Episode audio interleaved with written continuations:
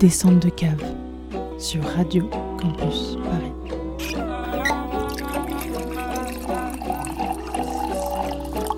C'est-à-dire quand on aime le vin, on n'est jamais ivre. Simplement, non, on est, on, on aime, on aime, mais on n'est pas ivre. Un petit coup de pinard, on vous retrouve dans les vignes tout à l'heure. C'est du chenin, ça? Oui, je pense. Oui, c'est du chenin, bien du sûr. chenin, oui, ça. Ça, tu sais- à quoi ça ressemble? Ça ressemble au petit blanc que vend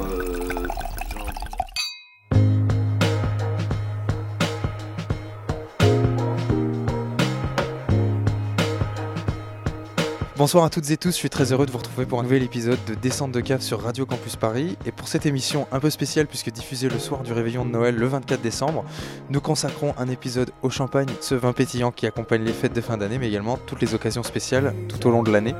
Et pour parler champagne avec nous aujourd'hui, nous sommes reçus par Jean-Baptiste Martin de la cave d'Edouard, cave située au 80 rue Lamarck dans le 18e arrondissement de Paris.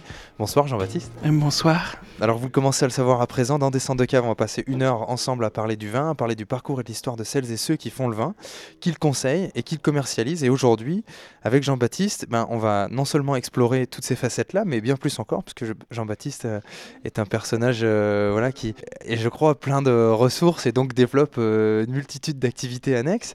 La première question finalement que j'aimerais vous poser, Jean-Baptiste, puisqu'on est dans la cave d'Édouard, qui est Édouard? Alors, euh, Édouard, c'est mon arrière-grand-père qui a fondé la maison en 1929. Parce qu'il a, donc, il était euh, agriculteur et vigneron. Il était originaire de Cormeilleux, à côté d'Épernay. Et comme c'était la, misère à Cormeilleux, il est venu chercher du travail à, Bouzy. Et là, il a rencontré son épouse, Lucie, donc mon arrière-grand-mère. Et euh, donc en 1929, c'était la, crise de 1929.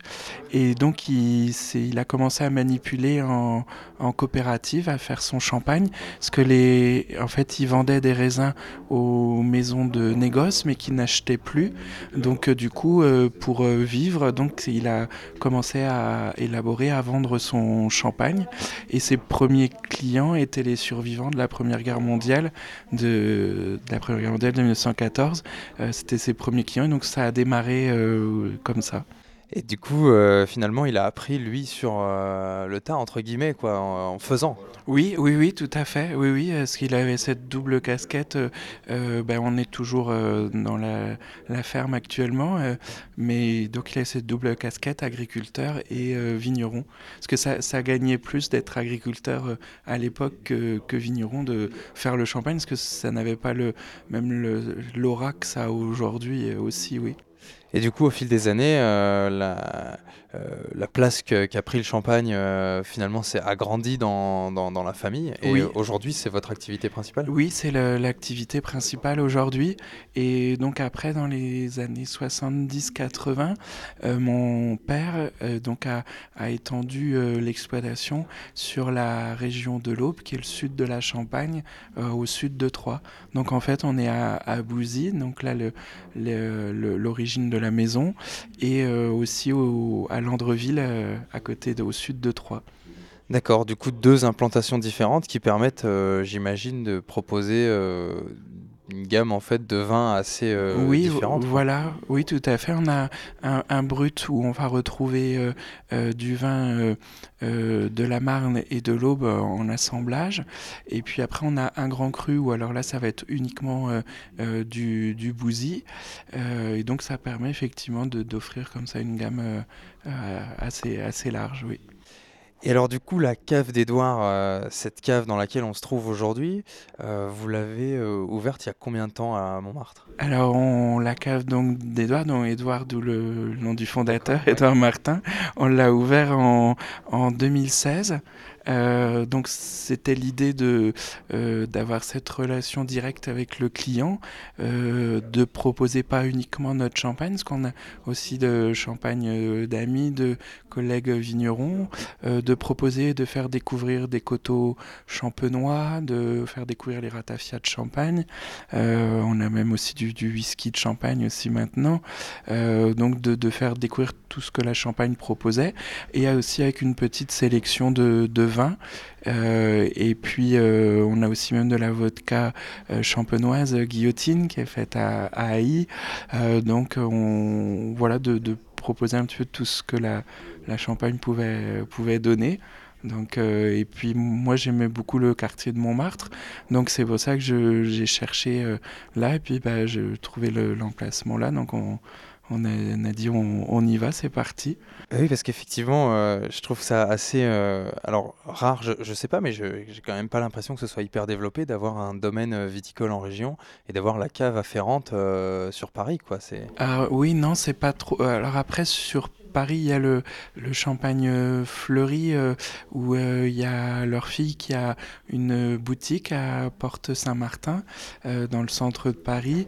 là, je, réfléchis, mais c'est vrai que je crois que on n'est peut-être pas que deux. Il y a, c'est après, il y a, mais là c'est plus important. Il y a le champagne Nicolas Fayette qui ont leur propre boutique, mais c'est vrai que après c'est plutôt rare quand c'est bon là on concentre pas uniquement le champagne, mais c'est vrai que oui, c'est, oui, on peut dire que c'est. Oui, oui, oui, En, tout cas, je réfléchissais en même temps, mais je, oui, c'est vrai que, oui, là, on, disons qu'on a le lien direct, euh, parce que là, du coup, je suis en Champagne euh, en général en début de semaine, et puis je, ramène la production au, au, fil du temps quand je, je, suis là à partir du mercredi. D'accord, ouais, donc vous, vous avez en fait un emploi du temps euh, partagé entre la région et Paris? Oui, c'est ça, oui, tout à fait.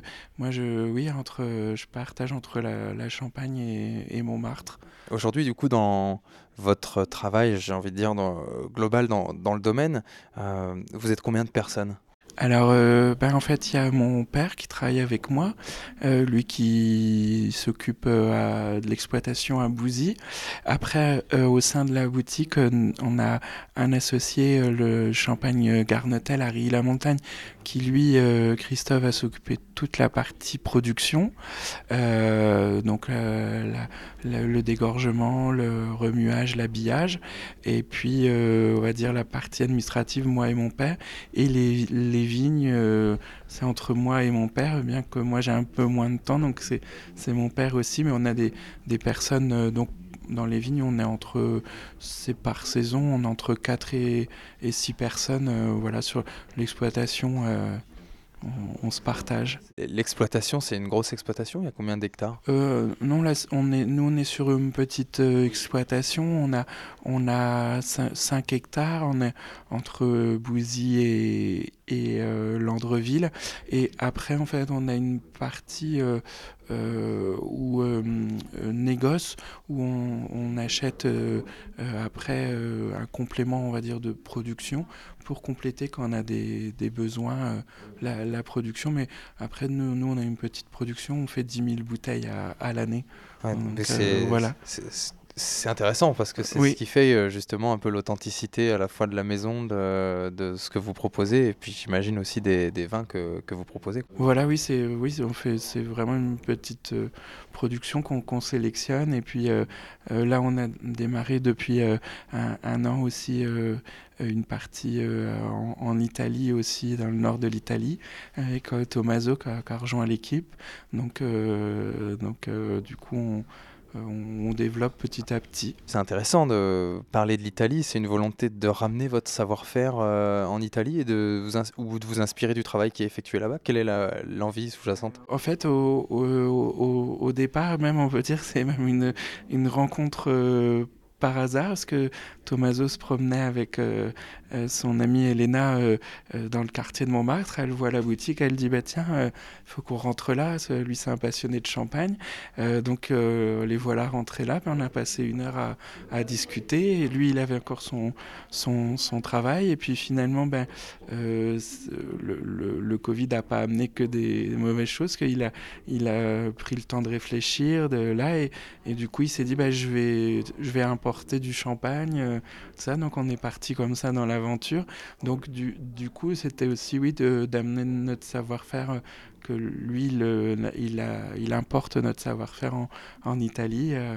donc voilà, mais c'est grâce à la boutique, euh, aux rencontres qu'on fait ici, qu'on est arrivé comme ça en, en Italie. Et du coup, c'est pas pour l'instant, vous n'avez pas forcément l'idée d'aller exploiter des vignes euh, en Italie? Non, pas, pas pour le moment, parce que du- oui, c'est vrai qu'on peut aussi manque de temps euh, faire, mais c'est vrai que ça, ça pourrait être aussi un beau, un beau projet aussi, euh, oui. Non, non. Du coup, sur le, la, la- la commercialisation, on va dire, de, de vos champagnes, vous vendez uniquement en France? Vous vendez aussi à l'export? Alors, on- en fait, on vend principalement euh, en, France. Et en fait, la partie export, elle vient aussi euh, avec le no-tourisme qu'on fait en Champagne. Parce qu'on accueille euh, à Bouzy et à Landreville. On accueille au, au domaine. Et donc là, on a des clients, même des fois, ça nous arrive d'expédier en Australie, aux, les États-Unis aussi. Après, souvent, c'est quand même beaucoup euh, Bel- la Belgique, l'Allemagne euh, le- les Pays-Bas aussi. Donc, euh, en fait, c'est le no-tourisme qu'on fait à Bouzy qui fait qu'on fait comme ça de, l'export, mais qui est ponctuel en fait, oui.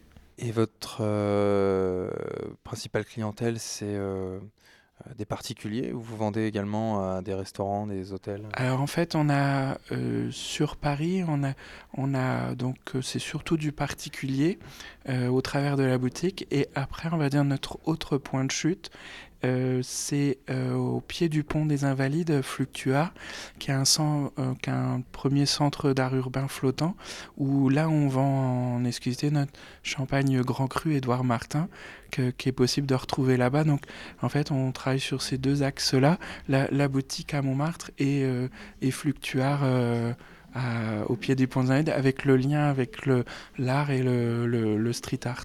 Alors justement, je pense que le lien avec l'art, on va, on va en parler parce que euh, les auditeurs évidemment ne peuvent pas le voir, mais euh, je les invite à venir découvrir parce que donc l'émission est diffusée le 24 décembre et je crois que ça, ça va rester un petit peu plus longtemps. Euh, oui, oui, Ouais. est- oui. Mais, mais, mais justement, pour, pour, pour décrire un peu, donc en ce moment, dans la cave au 80 rue Lamarck, il y a une exposition Johnny Hallyday. Et c'est assez surprenant parce qu'il y a effectivement partout autour dans la, dans la pièce des tableaux, des photos, même une, euh, une euh, de bouteilles à l'effigie de Johnny. Pourquoi euh, et, comment en fait euh, vous en êtes arrivé à, faire ce lien, euh, Jean-Baptiste? Ben, en fait, c'est la rencontre avec Willy et Émilie Marceau, qui sont un couple de peintres.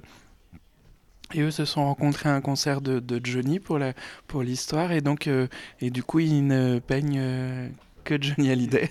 C'est voilà, ils ont une association et ils ont eu l'idée parce que Johnny a démarré au cabaret Patachou avec euh, Jean-Jacques Debout de faire une exposition en juin dernier et donc la rencontre est partie comme ça. On avait fait déjà une première série avec les bouteilles de champagne euh, pour l'exposition qui avait lieu rue des Trois Frères. Puis après ils m'ont dit on aimerait bien prolonger le, voilà ce que le- l'expérience avec Montmartre euh, tout ça. Donc et puis donc on donc depuis le mois d'octobre parce qu'on avait fait aussi le lien avec les vendanges de Montmartre où le, le 8 octobre il y a eu un concert avec des artistes de Montmartre pour le pour autour de Johnny Hallyday qu'on a fait à la boutique. Euh, donc du coup ils ont exposé leurs tableaux et on a aussi les, photographies de, euh, de Jean-Louis Rancurel qui est illustrateur et photographe depuis 40 ans euh, à Montmartre. Donc, donc voilà comment est partie l'idée euh, de l'exposition de Johnny. Et puis la, bah, la semaine, euh, là alors l'émission est, euh, pour le 24, mais, mais c'est vrai que la semaine prochaine, oui, ils viennent faire des casses, mais le- l'exposition dure jusque début janvier. D'accord. Donc après, il y a encore la semaine avant le 31 pour venir la voir. Euh, donc euh, voilà, et puis il y aura même des, il y a même une bande dessinée qu'on nous a amené là pour euh, voilà la pour le sur sur euh, Johnny. Donc c'est ça et, puis euh, eux ils ont donc un tableau euh, qui part qui est parti à l'exposition de de Bruxelles sur euh, sur Johnny. Euh, donc voilà et donc du coup, ça va aussi avec euh, euh, l'âme de Montmartre, euh, l'âme du quartier. Ça, voilà. Puis avec le, le champagne aussi, c'est voilà. Parce que le, on avait eu aussi le 8 octobre euh, euh, Jackie Blavier qui est euh, d'Épernay en Champagne, qui a fait un livre sur euh, sur Johnny parce qu'il l'a suivi pendant, je sais pas, peut-être 40 ans. D'accord. Donc, donc du coup, il y avait ce lien aussi avec la Champagne, avec Épernay, qui était venu dédicacer pendant les vendanges de, de Montmartre. Donc, euh, donc c'est non, c'est une belle exposition et puis ça, c'est vrai que ça parle à, ça parle à tout le monde, oui. Bien sûr, et puis c'est, euh, je le disais en tout cas en introduction, le, le champagne est euh, souvent associé à un moment festif, à un moment de convivialité, et pour le coup, Johnny, c'était ça, quoi. C'était la convivialité, le- les moments de fête, de célébration. Oui. Donc je trouve que l'esprit, il se trouve bien là. Et du coup, sur les, les- les bouteilles, c'est des cuvées du domaine Édouard Martin, c'est ça? Oui, c'est ça. Donc là, en fait, c'est le donc c'est le brut de la maison. C'est un, assemblage Pinot Noir, Pinot Meunier et, Chardonnay. Donc c'est un champagne festif qui va bien à l'apéritif. On a un petit peu le côté agrume, une bulle fine, donc euh, qui est très sympa justement pour euh, pour ce côté ce côté festif avec euh, avec euh, avec euh, avec Johnny et, et donc c'est c'est donc marqué dessus euh, Johnny ça ne finira jamais. Donc voilà. Vous organisez du coup, en plus autour de toute cette exposition, mais même je crois plus globalement dans, tout au long de l'année, des concerts euh, ici euh, Euh, oui, alors on, on a, on a euh, effectivement des, des concerts, euh, euh, de- différentes personnes euh, qui viennent euh, euh, jouer. Euh, euh, là, on, le fait euh, surtout de septembre à, à décembre. Et puis en général, souvent ça va avec les expositions. C'est la personne qui expose, fois un ami qui, qui joue, tout ça. Donc, donc du coup, ça, là comme pour euh, Johnny, où les artistes sont venus euh, avec, euh, là on, on a une prochaine exposition après qui va démarrer en, en, en janvier, euh, où là il y aura, ça sera autour aussi de l'expérience sensorielle aussi. Donc, elle a l'artiste qui expose, elle a son son ami qui a des instruments que je vous dise pas de bêtises, qui sont inspirés du Népal avec les sur les bruits, le son. Donc, ils vont faire une expérience aussi comme ça en, en- en janvier. On est en train de de, de caler ça. Super. Donc, euh, donc voilà, donc on, on avait même eu aussi euh, euh, une exposition gilet jaune aussi pendant le mouvement. Donc on a, Ah ouais. on a exploré un petit peu le voilà ça. On laisse li- libre cours. Après on voilà on prête les murs et puis après chacun. euh, Chacun euh, vient, voilà, euh, amène, vient, puis amène son, son expérience et ça se complète bien avec euh, voilà, le, le, le, le champagne. Puis on, on fait aussi des expositions à, à Bouzy. euh, euh, là, par exemple, euh, au mois de février, on a, avec l'Office de tourisme d'Épernay, on a Épernay Mon Amour avec la Saint-Valentin.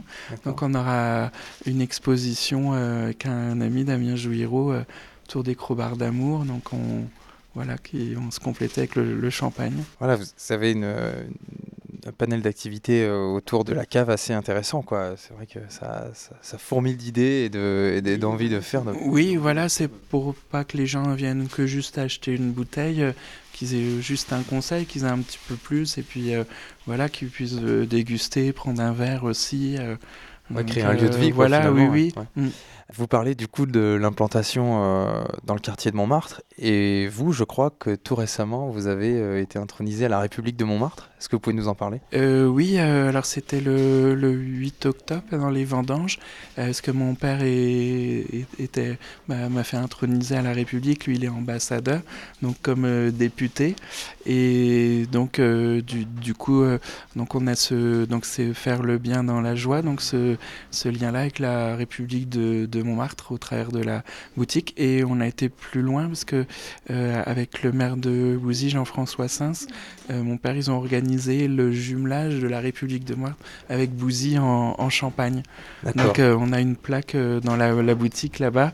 Euh, donc les, les deux communes sont, Sont sont, jumelées. Donc euh, voilà. Je sais pas si on peut dire que c'est une confrérie. Oui, si, si, en fait, ils- ils- alors eux, ils invitent euh, d'autres confréries aussi. Euh, euh, ben, L'histoire de la vigne de, de Montmartre, euh, c'est en fait euh, euh, planté avec différents cépages, souvent que différentes confréries ont amené de toute la France, ou même, par exemple, ils ont un ambassadeur en, Italie à Venise. Donc, l'histoire effectivement de la République, c'est de faire rayonner Montmartre, mais pas que, aussi d'autres euh, confréries au travers de la France et dans le monde entier. Et aussi, ils ont les petits poulbeaux. Euh, donc c'est les enfants de Montmartre. Euh, et donc l'argent qui est récolté quand il y a des manifestations euh, vont aux petits poulbeaux. Et euh, donc pour les emmener au spectacle, faire des sorties. Donc il y a, tout, un, environnement à Montmartre pour les, les petits poulbeaux, le- la vie associative. euh. L'idée, c'est de la transmission finalement, Voilà, et de faire oui. rayonner le- une certaine ça, euh, vision, une, une- certaine culture de. de- oui, de- de, Montmartre, puis au, au travers de, de ces artistes, euh, euh, quand il y a les repas, donc le, le siège de la République est à la Bonne Franquette. Quand il y a les repas, il y a. euh, C'est- ce euh, bâtiment rond. euh, euh, alors euh, non, là c'est la commanderie. Ouais. Euh, la, la Bonne Franquette, elle est juste au-dessus, à côté de la place du Tertre. D'accord. Et, euh, et c'est un restaurant tout en longueur et euh, donc qui est historique à Montmartre. Et donc euh, bah, ils invitent euh, des, humoristes, des artistes à venir chanter aussi pour perpétuer le- la tradition de, de Montmartre. Et Du coup, c'est des réunions régulières? Alors il y a des, en fait il y a des réunions régulières, mais c'est aussi des chapitres par moment. Il y a le chapitre avec la, les vendanges de Montmartre. Euh, là il y a un petit peu plus d'une semaine, ils avaient fait un chapitre pour les 100 ans de la République de Montmartre. Donc, euh, donc régulièrement euh, il y a des manifestations qui sont organisées, donc avec le, le président Alain Cocard. D'accord. Et quelles sont les, les conditions pour être euh, in- intronisé? Alors en général, c'est on est on va dire, coopté par un, un membre, on est parrainé euh, par un, par un membre euh, qui va proposer donc la, la, candidature, la la, voilà l'intronisation. Et donc donc c'est vrai que le le moment sympa de le faire, c'est vrai que c'est pendant les vendanges de, de Montmartre. Bien sûr. Voilà, mais on peut le faire tout, au long de Tout au long de l'année. Oui. Et il faut avoir un lien particulier avec la vigne, avec Montmartre Non, euh, non, non. Alors c'est ouvert vraiment à, à tout le monde. à- il y a vraiment au sein de la République, il y a tout, tout type de, de métiers. Et puis après, c'est comme un gouvernement. Il y a donc euh, le- les, les ministres. Le ministre de la nuit, c'était Michou. D'accord. donc euh, voilà. Euh, mais non, c'est vraiment ouvert à tout, tout type de métier. Justement, c'est pour euh, comme ça, ça permet de, de, de De faire rayonner euh, euh, voilà la, la, la République de Montréal. Et puis ben, là, à, à disposition dans la boutique euh, gratuitement, on a le, le journal de la République de Que, que les gens peuvent prendre euh, voilà euh, gratuitement. Il y en a dans différents commerces de, de Montmartre. D'accord. C'est super intéressant parce que c'est vrai que c'est des choses euh, voilà, qui sont pour le grand public euh, parfois mystérieuses et Oui. on, se demande euh, voilà, mais co- comment ça fonctionne, qui, Oui. qui se trouve dans ces assemblées. Et donc bah, c'est intéressant de voir un petit peu comment, comment ça fonctionne. Juste avant, peut-être qu'on passe à la dégustation et peut-être à euh, une partie un peu plus technique et pointue sur le champagne. Je crois que vous avez du coup dans au milieu de toutes ces activités qui, qui fourmillent euh, déjà, euh, tout récemment lancé une gamme de parfums. Euh, oui, alors euh, là, là, on le verra pas à la radio, mais Non. ils sont là en, en présentation là, ce week-end euh, dans la boutique. Là, c'est un pré-lancement parce que c'est encore des échantillons. Euh, donc on a fait ça. Bah, alors il y a le, le lien avec la Champagne, parce que le donc on a euh, Thomas qui nous a rejoint dans l'aventure, lui qui est originaire de d'Épernay. Euh, et puis en même temps, on a appelé les parfums Clotilde parce que alors il y a deux clins d'œil. Lui, sa fille s'appelle Clotilde, donc et aussi Clotilde parce que il y a la, la reine Clotilde qui a fait baptiser son mari Clovis à Saint-Rémy. Donc c'était aussi pour avoir un lien, une histoire à raconter avec Reims parce qu'en fait on va proposer euh, alors on on on sera peut-être pas tout à fait prêt pour le printemps, mais on va essayer de. On est en train de préparer un parcours olfactif à Bouzy autour des parfums pour ne pas proposer que la, la dégustation de, de champagne, mais proposer aussi une expérience olfactive autour des, des fragrances. Donc, euh, et là, c'est des fragrances donc, féminines. Euh, donc, il y a figue, poire et vanille, rhum, cacao.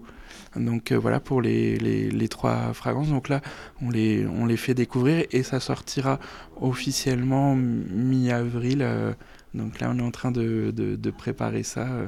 C'est super intéressant. Euh, voilà. Est-ce qu'il y a un lien entre euh, ces fragrances et le, et le champagne dans, dans le nez ou qu- quels sont vous les liens que vous pouvez euh, éventuellement voir? Si- S'il y en a. hein, je- Euh, alors, il n'y a, il y a pas un, un- il y a un direct. C'est vrai que quand on a démarré le- le- l'aventure avec le laboratoire Ma- Malestrom, euh, qui sont les, les nez qui ont conçu aussi le, le- parfum, on, avait fait euh, tester avec le, rosé qu'on va déguster après. On avait fait des, essayer de voir si on faisait un lien comme ça. Puis finalement, on, on s'est dit peut-être que euh, ça a peut-être été un peu trop convenu, peut-être. euh, vraiment de, de créer quelque chose qui est à part et plutôt de faire ce lien avec un parcours olfactif après, euh, mais qui soit peut-être pas euh, directement lié à la champagne. Alors je, je dis pas qu'on le fera peut-être pas après dans un deuxième temps, mais dans ce premier temps-là, on s'est dit on va créer la marque avec son propre univers, mais on fera des passerelles avec le champagne, d'où le, le nom Clotilde Mmh, avec l'histoire de, de Reims et euh, le parcours olfactif. Mais peut-être qu'après, il pourrait y avoir des une fragrance qui sera vraiment dédiée ou liée à la champagne. C'est encore en, en réflexion, oui. Et vous, comment euh, vous est venue cette idée? C'est encore, c'est une rencontre euh, encore alors une fois euh, ou oui, un peu le, le hasard. euh, alors on peut, on peut le dire, c'est vraiment tout, tout bête. C'est qu'il y avait beaucoup de bah, quand on était confiné pendant le premier confinement, même si nous on a eu de la chance euh, parce que la, la boutique ici, euh, ça c'est une anecdote quand même où j'aurais jamais pensé. On était commerce essentiel, donc on avait pu rester ouvert. Et moi j'avais mon attestation vigneron caviste, donc je pouvais librement circuler entre la Champagne et Paris. Ah, oui, Euh, vous n'avez le- pas vécu le même confinement que non. tout le monde. Euh, non, non, nous on était un peu dans notre bulle, parce qu'on pouvait continuer à travailler dans les vignes. Et, ouais. et donc euh, c'est vrai qu'on n'a pas eu le même confinement que, que tout le monde, où ça a été plus dur pour, pour d'autres personnes. Donc on était un peu une zone de réconfort ici dans la boutique et de, de, de lien social, mais c'est vrai que j'aurais jamais pensé Ah qu'on... bah, sûr. Ouais, ouais, j'imagine. mais euh, et donc du coup pendant ce confinement il y avait beaucoup de vidéos sur Instagram de gens qui présentaient leur métier et tout bêtement bah, le, j'ai rencontré le, le laboratoire euh, Malestrom comme ça euh, euh, ils présentaient leur métier Patrice un euh, et donc du coup je, je les ai contactés on s'est rencontrés le contact a bien passé et, l'aventure a démarré comme ça et puis après ils m'ont présenté Franck Buy à Valoris qui lui s'occupe de la production et puis l'équipe s'est montée comme ça. voilà, et puis on est, on est parti. Puis d'un côté, c'était en fait de de- d'avoir euh, comme ça un- une, de se diversifier en, en dehors du champagne, mais de garder des liens. Parce que là, comme on a, on a la production avec le- la mise en flacon, c'est comme nous la mise en bouteille, donc on, on- on reste quand même dans un univers qu'on connaît. Bien sûr. Et, euh, et puis finalement, ça se complète bien parce qu'on est dans deux positionnements avec le, le, deux, deux produits de, de luxe, voilà, mais qui, accessibles Accessible. aussi. ouais. Euh, voilà, parce que c'est le but au- aussi. Et donc, euh, donc du coup, ça s'est bien complété. Et donc, euh, donc là, on a travaillé euh, un peu plus d'un an et demi à concevoir les, les, les fragrances. Et puis là, voilà, là, le- ça y est, c'est la, la consécration. ça, la- quoi. oui, la consécration, oui. C'est vrai que ça, oui, ça fait drôle de les, de les voir là, mais Ouais, de les voir, de voilà, les oui, sentir. de les ouais. oui. donc, euh, donc voilà.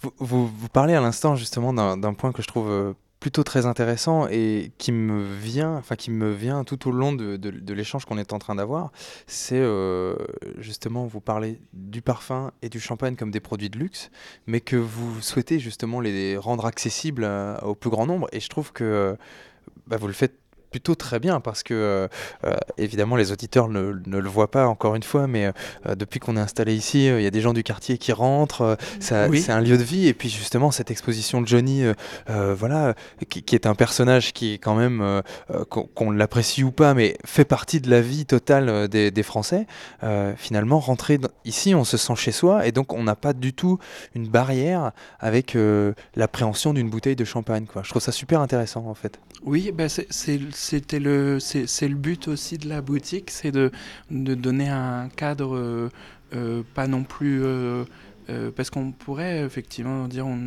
champagne, on a vraiment un côté luxe ou, là, mais là c'est vraiment donner une accessibilité euh, au, champagne, d'avoir des cuvées à tous les, tous les tarifs et qui soient accessibles et que, que la personne qui rentre puisse déjà venir chercher un, un conseil, une dégustation, mais ne se sente pas avec l'obligation d'acheter ou là, on est, on est déjà là pour apporter un conseil et puis après la, personne est libre euh, voilà. Puis en même temps bah, avec les expositions comme ça on a on raconte euh, voilà on a des histoires à raconter ou tout ça. donc voilà oui parce que là par exemple pendant qu'on enregistre on a on a Reynald qui est là qui est l'horloger historique de la de la de, Montmartre voilà qui, euh, voilà. Et puis il y a Coralie qui se cache qui travaille avec nous qui fait partie de l'équipe. Voilà. oui j'ai l'impression que c'est voilà c'est ce qu'on c'est ce qu'on se disait quoi c'est un, lieu de vie, quoi. C'est un lieu vivant. Euh, oui. Et à ce propos, alors vous parlez de la possibilité de déguster. Je pense que euh, on peut peut-être euh, passer à, cette partie et, on va rentrer justement peut-être sur le côté un peu plus entre guillemets technique du, du, champagne et, notamment sur bah, sa fabrication, sa conception et puis les différents types de champagne qui existent et qu'on peut trouver dans le commerce. Alors, je vous propose une petite pause musicale le temps qu'on ouvre la bouteille et, et puis on se retrouve tout de suite dans Descente de cave sur Radio Campus Paris.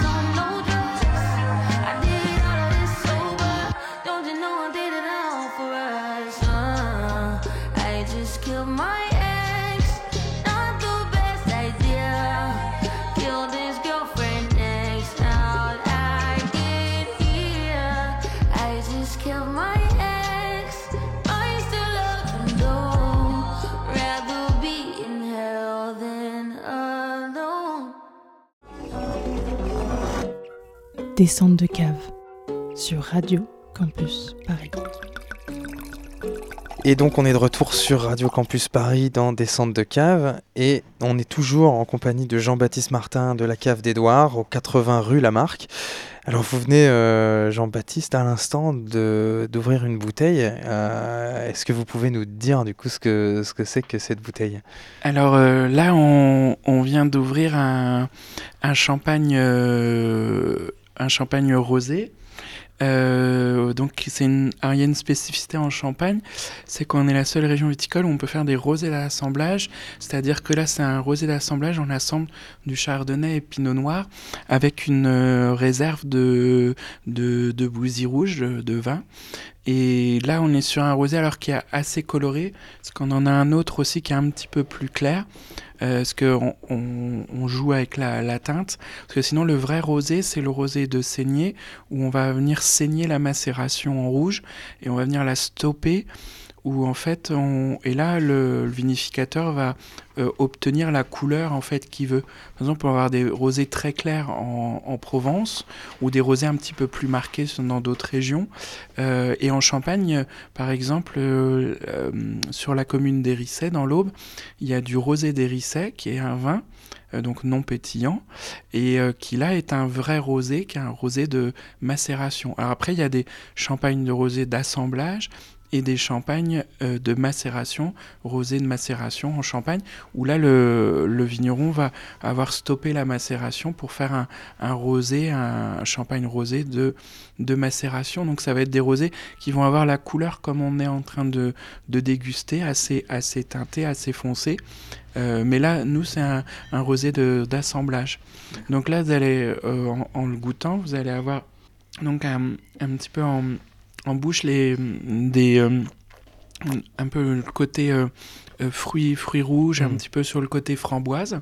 Donc ça, c'est un, un, un, rosé qui peut bien aller avec, bien sûr, tout ce qui est dessert, un petit peu sur les, les, les, les mousses au chocolat, des, des charlottes, euh, ou même euh, ça peut surprendre. Moi, c'est vrai que par exemple, dans des vernissages d'exposition, je le propose au, euh, parce que les gens sont surpris comme ça, parce que souvent, ils sont habitués à avoir un champagne brut euh, classique, et là, d'avoir comme ça un rosé un peu sur le côté euh, gourmand, ouais. où, où, on est, on a un petit peu ces, ces fruits rouges qui qui ressortent un petit peu quand on va le quand on va le déguster, il y a une fraîcheur en, en bouche. Donc, euh... Une belle fraîcheur, oui, une super oui. fraîcheur, mmh. et puis en même temps une rondeur. Euh, ce, ce, côté fruit rouge, on le ressent, et je suis assez surpris parce que on, on, c'est la première fois, je pense, que je déguste un, un champagne comme celui-ci où vraiment le côté rosé euh, est très présent. Quoi. On sent vraiment le, le, le côté oui. fruit rouge. Quoi. Oui, oui, tout, tout, à fait. Oui, c'est voilà, c'est pour. Alors, et après, on a des. On fait des rosés qui sont même un petit peu plus minérales aussi pour, euh, pour les personnes qui aimeraient un petit peu moins le côté euh, fruits rouges. Comme ça, donc on, on, varie en fonction du, du, style aussi un petit peu le. Oui. Et alors, expliquez-moi comment euh, comment fonctionne le, le, la fabrication de champagne. Donc c'est un mélange, euh, il, faut le préciser, mais euh, c'est un, un, assemblage, c'est des assemblages. oui, c'est vrai que le, le champagne, à la base, on travaille beaucoup sur l'assemblage de, de, différentes années avec une partie de, de, de vin de réserve. Et bien que maintenant il y a une tendance où on va vers des champagnes parcellaires, où ça va être issu d'une seule parcelle. Et ça, c'est une tendance euh, en Champagne aujourd'hui, où il y a des petites productions quand même sur du parcellaire, bien que la, la majorité reste quand même l'assemblage, de, de, ce qu'on appelle le, le brut maison, où par exemple vous allez retrouver en fait le même brut euh, tout au fil des années. Même si on change les années, vous allez avoir le brut maison qui va être le goût maison. Et euh, donc le consommateur va toujours retrouver son même champagne, son même brut. Donc ça, on, au moment des ce qu'on appelle des vins clairs, on fait des assemblages en laboratoire. Donc on, on retrouve, on parlait du parfum un peu comme un, pour oui. un parfum avec des fragrances, où on va assembler différentes années.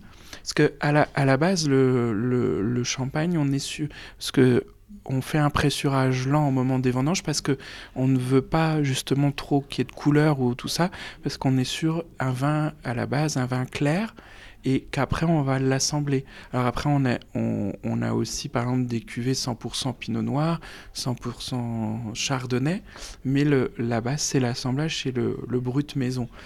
La, la champagne, euh, c'est ça, la, ça le, la, la, spécificité. La spécificité c'est que on, on, on, peut, voilà, il y a dix ans en arrière, on peut avoir bu son, son brut qu'on est habitué et on va retrouver dix ans après le, le même. Le même. Et quand vous dites euh, parcellaire, euh, ça ne veut pas dire monocépage Non, parce que ça, ça, ça, alors, ça peut souvent, alors quand même, parce que quand c'est parcellaire, on est quand même sur un monocépage, parce que dans la parcelle, c'est quand même rare si on a du pinot noir ou du chardonnay. Donc c'est quand même, euh, euh, c'est quand même souvent soit pinot noir ou soit chardonnay quand même. L'assemblage, c'est quoi C'est 70% chardonnay? Alors déjà les cépages, c'est chardonnay, pinot noir, pinot meunier Oui, alors en fait, en On a trois cépages principaux, donc Pinot Noir, Chardonnay et Meunier. Et après, on a des cépages anciens qu'on va retrouver un petit peu plus, mais pas que sur l'eau, parce que sinon j'ai une bêtise, euh, qui vont être par exemple le, petit Arban, le petit Mélier, vous avez des cuvées aussi comme ça, euh, petit Arban, petit Mélier, Pinot Blanc. Et vous avez même aussi euh, des vignerons qui exploitent encore des vignes en franc de pied. Alors, franc de pied, c'est en fait euh, des vignes qui ne sont pas greffées parce qu'on a greffé euh, les pieds de vigne, parce qu'on a le vignoble avait été détruit au début du XXe siècle par le phylloxéra qui avait piqué les, racines et, avait, et donc du coup on avait amené un porte-greffe sur le cépage, donc Pinot Noir, Meunier, mais il y a encore des vignes qui sont plantées par exemple côté de Reims en franc de pied, parce que c'est des terroirs sableux et dans le sable, le, le phylloxéra ne, ne, vit pas. Et donc, du coup, ils ont pu conserver et donc faire des cuvées franc de pied. Vous avez quelques cuvées comme ça en, Champagne, en, en, franc de pied, c'est des petites raretés. Avec les cuvées, par exemple, Petit Mélier ou là, où là, par exemple, on a. Euh, euh, euh, alors là, on verra pas la radio. Non, mais, on verra pas. Mais euh, par exemple, le champagne moutard, c'est une cuvée 6 cépages. Alors six cépages parce que dedans vous avez de l'arbane, du petit mélier, du pinot blanc, chardonnay, pinot noir et pinot meunier. Donc, euh, et, euh, donc ça c'est une spécificité de la, de la Champagne, mais qu'on peut retrouver aussi, qui donne des, des, des champagnes très, très intéressants. Quand les gens achètent du champagne, on parle de champagne euh, extra brut, brut, sec, demi-sec. Quelle est la différence Alors, euh, euh, sur un champagne brut, en général, c'est-à-dire qu'au moment du dégorgement, quand après on va venir mettre le, le bouchon liège avec le, le, muselet, on ajoute, ça c'est chaque maison à sa propre recette, une liqueur de dégorgement et donc qui va être euh, dosé en grammes par litre. Donc souvent on met entre 6 et 8 grammes par litre. Euh, on pouvait monter des fois à 12 grammes, mais euh, Aujourd'hui, on est plus entre 6 et 8 grammes par litre. Donc là, c'est le, on va dire le, classique. Et après, il y a eu une tendance où on est venu vers les, les extra bruts. Là, l'extra brut, ça veut dire qu'en euh, brut nature, on va être entre 0 et 3 grammes. Euh, donc, euh, alors le, le, vrai extra brut, ça va être 0, mais euh, disons que déjà à 3 grammes, ouais. voilà, il y a une petite marge. Parce que des, des, fois, on peut laisser un petit peu de, de, de liqueur résiduelle. Donc ça, c'est une tendance qui a eu quand même beaucoup sur l'extra brut. Donc d'avoir le ce, ce, champagne comme ça, en, vraiment en brut. Sans, sans, liqueur de dégorgement. Et le demi-sec, alors là c'est l'opposé. On a, là, on va vers 30 grammes de, par litre de, de, liqueur de sucre. Donc là, on va avoir quelque chose d'assez confit, un peu sur les. Là, on en, on en a un ici, euh, de la maison Pio Seviano, qui eux l'ont fait, mais ils l'avaient fait aussi pour les marchés, euh, le marché suédois, parce qu'il y avait une demande là-bas d'aller vers un demi-sec, parce qu'ils font des cocktails avec. Donc ils voulaient voir quelque chose avec un peu le côté épicé, un peu plus oriental, sucré, ouais. plus sucré. Donc ils avaient sorti une cuvée spécifique, mais que je peux proposer par exemple au moment de, Noël pour les gens qui veulent accompagner un foie gras ou chose, qui veulent avoir un, champagne un peu sucré ou tout ça. Mais c'est vrai que ça s'est un petit peu perdu le, demi-sec. Euh, maintenant, la tendance est plus soit sur l'extra brut où on va nous demander des fois aussi des, champagnes parcellaires, euh, donc euh, voilà, ou, un peu plus gastronomiques. Même si la majorité des ventes reste, comme on disait, le brut maison. Oui. Alors déjà merci pour cet éclaircissement et j'aimerais qu'on aille encore un poil plus loin avec euh, euh, voilà donc on a eu l'explication des bruts euh, ou demi secs et on entend souvent aussi parler de champagne blanc de blanc ou blanc de noir. Oui. Qu'est-ce que c'est alors, alors blanc de noir donc c'est 100% pinot noir et blanc de blanc c'est 100% chardonnay. Donc en Champagne, à côté des Pernets, vous avez la côte des Blancs qui va être plantée majoritairement en chardonnay, où là ils vont avoir un, chardonnay assez, minéral, assez vif.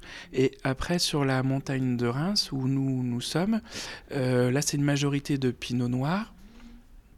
Où là, on fait aussi du blanc de blanc, mais qui va être un blanc de blanc un petit peu plus vineux, un peu plus sur le côté gras. Et euh, on des cépages. Quand on est en grand cru, comme on est à Bouzy, on ne peut vinifier que du pinot noir et euh, du chardonnay en grand cru. En grand cru, ça en fait ça, ça prend en compte que 17 communes euh, sur la totalité de la Champagne qui sont dans la Marne. C'est les communes d'origine de la naissance du Champagne. Donc euh, avec, euh, avec par exemple Cramant dans la, dans la côte des Blancs. Et après, vous avez les communes qui sont donc Grand Cru classées à 100%, les communes Premier Cru de 90 à 99%, où là, on peut utiliser le, le meunier. D'accord. Euh, et après, vous avez les, les autres euh, communes. Euh, alors, ce serait péjoratif de dire qu'il n'y a pas du bon champagne, mais il y a du très bon sûr, champagne aussi. ouais. C'est c'est juste un classement, en fait, historique. Co- Comme le Euh, classement qu'on peut trouver en Bourgogne entre voilà, les tout premiers et les grands oui, crus. c'est euh. ça, voilà. Mais après, il y a du très bon champagne dans, dans l'Aube. euh, voilà, c'est c'est juste une, un classement hi- historique, Historique, par rapport à, à l'histoire. l'histoire de la, de la Champagne. Et alors donc on parle des, donc, des cépages qui sont Pinot Noir et Chardonnay, qui sont euh, les cépages qu'on retrouve justement en Bourgogne, euh, Oui. sur euh, les, les- les vins blancs et les vins Oui. rouges. En Bourgogne, le terroir est argilo-calcaire. Oui. Comment il est en Champagne? Alors en, en Champagne, dans, dans la Marne, il va être surtout sur de la, de la craie en, en sous-sol, qui va être la, la, la, la typicité, Typicité, ouais. du, la typicité du, du sol. Euh, par exemple, sur Bouzy, on fait des coteaux euh, rouges, du Bouzy rouge, et donc par rapport à des Bourgognes, ça va donner un, un vin beaucoup plus léger. Ça, c'est le côté craie Craie. qui va donner ça. Euh, après, on parlait de l'aube. Sur l'aube, on va être plutôt sur du jurassique. Donc, on va avoir ce côté un petit peu pierre à fusil. qui va ressortir quand on fait des vins rouges sur l'aube. Donc, et sachant que sur l'aube, on va se rapprocher un petit peu plus de la, de la Bourgogne, parce qu'on n'est qu'à 20 km. Donc, c'est un peu la, la, typicité. typicité. Oui. Et euh, justement, ce côté crayeux, je crois que c'est un peu euh, euh, une sorte de saint graal pour euh, toute personne qui fait du champagne, c'est essayer de retrouver ce côté cray dans le, dans le, dans le champagne. Alors c'est pour ça aussi qu'il y avait ce classement grand cru, parce que on est sur des sols euh, crayeux qui, qui donnent vraiment ce, ce champagne euh, particulier, oui. Mm. Je continue à, oui. à- à Euh, goûter tout au long. Ré- Reynald, tu veux une coupe? Euh, voilà, la cave d'Edouard, c'est vraiment un lieu convivial. Donc il y a Reynald, l'horloger hi- historique de, de Montmartre, qui, qui se joint à nous pour une petite coupe, du coup. Bah, santé, oui, santé. Santé. Euh, à, à- à consommer quand même Ouais. avec À modération. consommer, oui. évidemment, avec modération. Voilà. Mais, mais, mais on, on peut se le permettre. Mais avec on, on plaisir. peut se le permettre oui. parce que c'est effectivement, c'est pour nous et pour vous les auditeurs, c'est le réveillon, là en ce moment même. oui, oui, on oui, est le c'est 24 vrai, au oui, soir, On est le 24 On au est le soir. 24 au oui, soir. euh, joyeux Noël. Jo- Joyeux Noël.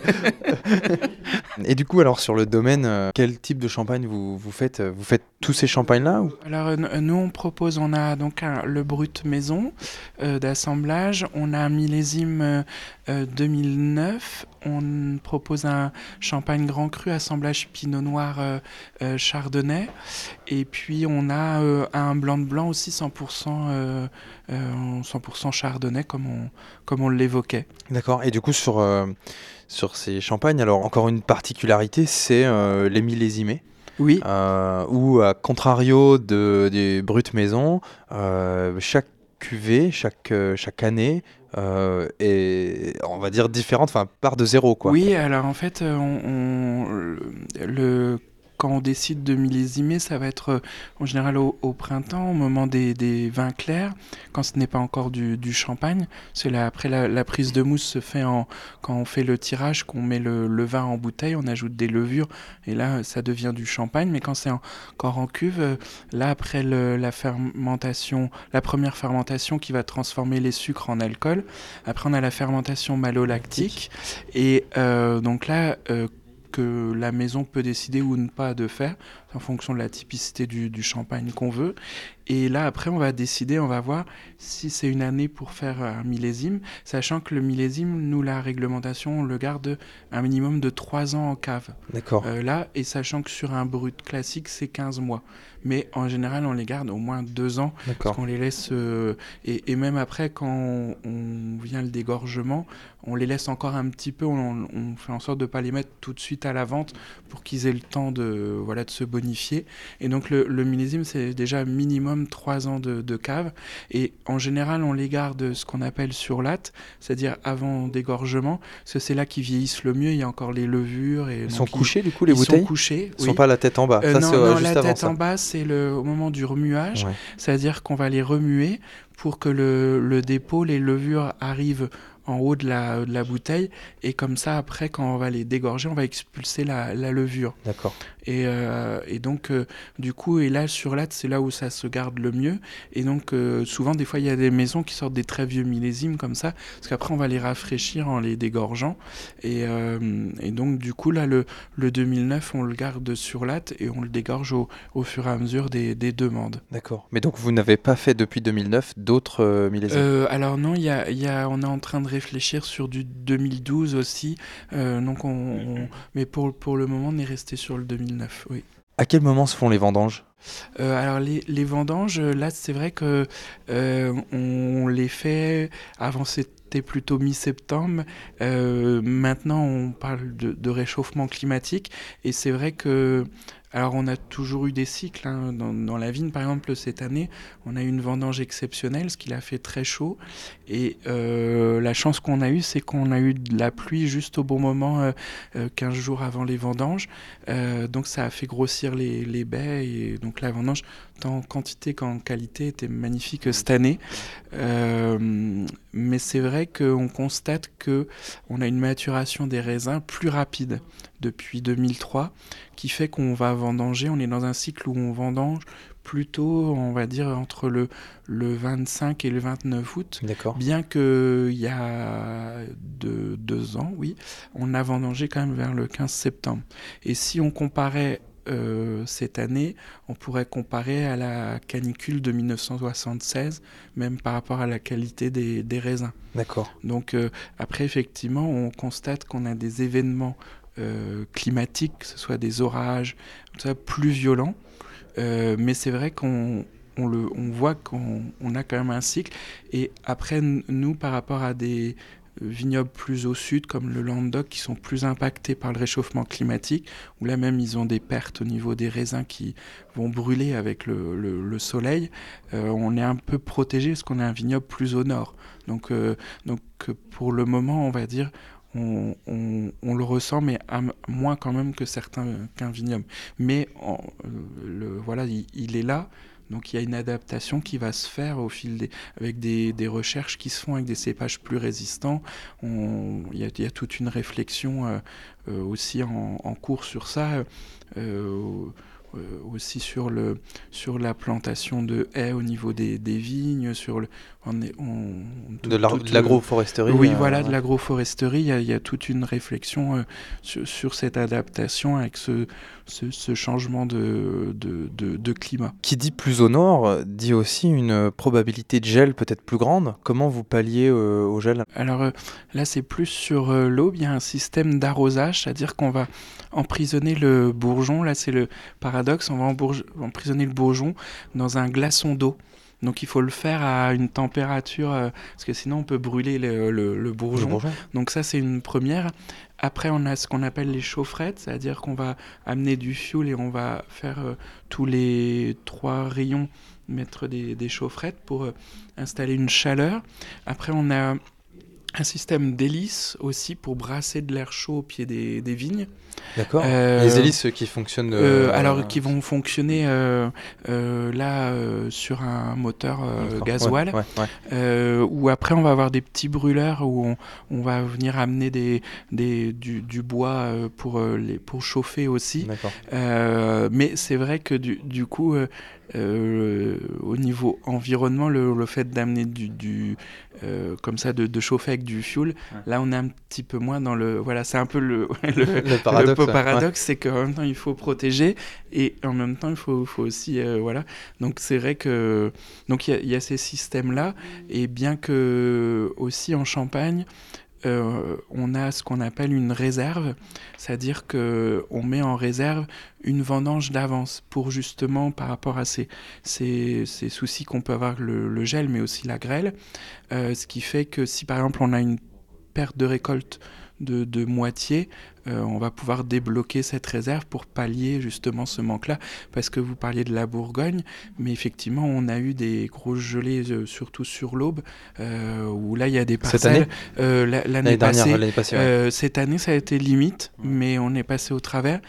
Par contre, on a eu de la grêle sur les rissets cette année, mais l'année d'avant, on... bah, c'était là, il y a des parcelles où ça faisait trois ans qu'on avait des gelées, et par exemple sur des parcelles d'un hectare, Ouais, on, avait- on pouvait récolter que 1000 kilos, ah ouais. donc euh, c'était gelé euh, euh, là au, au printemps, soit c'était dans le bourgeon, ou, ou- ou- ou là où ça gèle bien aussi, c'est au mois de mai quand on a une ou deux feuilles étalées qui sortent, et alors là, le, là ça fait du papier à tabac, après c'est... C'est perdu Donc quoi. voilà, mais oui, oui, mais après on a mis ce système-là aussi en place de réserve parce que euh, la, la protection, euh, c'est c'est un, un coût et euh, tout, le monde peut pas le faire ou le mettre en place. Parce qu'il y a aussi, euh, parce que par exemple, un- quelqu'un qui va avoir une petite exploitation ou qui peut avoir qu'un hectare de vigne, pour lui ça va avoir un coût de, de protéger euh, juste l'hectare. Donc du coup, il y a eu ce système de mis en place de, de réserve pour, pour pallier à, à ça. On est euh, toujours en train de déguster euh, ce, ce champagne rosé. Quelles sont les meilleures conditions pour, pour déguster ce champagne? Que- Avec quoi vous le conseillez? Là, j'étais en train de penser à une chose d'un peu originale, même par exemple avec du tartare d'oursin. D'accord Euh, ça peut bien aller. Ouais. euh, je le conseillerais moins quand même avec des charcuteries ou tout ça, mais par exemple avec quelque chose de, de, de- de poisson, tout ça, ça peut bien aller. Et puis après, bon, ben, le plus classique, euh, quand même En sur les, sur les, les, en apéritif, puis sur les desserts aussi, Ouais. où là, là c'est, ça, se, ça se marie très bien, oui. Le prix de la bouteille, euh, il est à combien? Là, en, en prix, en prix, on est à 23 euros sur la, le prix de la bouteille. Ouais, Ce qui reste euh, finalement tout à fait, euh, enfin très très honnête, je trouve, pour un, un champagne Oui, qui est. bah, là, là c'est le, oui, c'est le prix, on va dire quasi pro. Oui, si, c'est le prix propriété qu'on, que vous retrouvez à Montmartre et en, en Champagne, oui. Mm. On va malheureusement devoir bientôt se quitter. Donc la cave, ici, la cave d'Edouard est ouverte euh, du mercredi. Alors vous n'êtes Euh, pas là en début de semaine Oui, non, Ouais. je suis en Champagne. Vous êtes en, mais, mais après, vous pouvez venir me voir Ouais, en Champagne, en Champagne, aussi. voilà. Euh, le- mais le, oui, est- on est ouvert du mercredi au, au samedi. Et puis pendant les périodes de fête jusqu'au 31, on est ouvert aussi euh, le dimanche matin pour euh, voilà, les personnes qui ont, ont besoin ou un petit retard ou qui ont oublié qu'il y avait Noël. Voilà, ouais. Ça arrive aussi. Ça arrive aussi. Donc euh, voilà. Très bien. Bah, écoutez, je vous remercie beaucoup, Bah Jean-Baptiste. merci à, à vous. Merci pour toutes ces explications, la dégustation. Et donc, euh, amis auditrices, auditeurs, n'hésitez pas à vous rendre au 80 rue Lamarck. Ah oui, 83. 83 Enfin, ouais. mais sinon, c'est pas grave, vous allez tomber à la pharmacie à côté. Depuis le début, je dis 80 rue non, donc oubliez, oubliez. non, c'est La pas pharmacie, grave. elle propose un autre genre de De médicaments, mais je pense que médicaments, ou ce- alors il y a les retouches à côté aussi, où vous pouvez Mais- venir. je pense que les meilleurs médicaments sont de loin ceux qu'on trouve au 83 du coup. Voilà. Voilà, on fait des ordonnances aussi. Et, et quant à nous, à Descente de Cave, on se retrouve donc euh, le mois prochain pour une nouvelle année. N'hésitez pas à nous suivre sur Instagram également, Descente de Cave. Et puis d'ici là, passez de bonnes fêtes de fin d'année et à très bientôt. Merci, oui, de bonnes fêtes, un joyeux Noël, oui.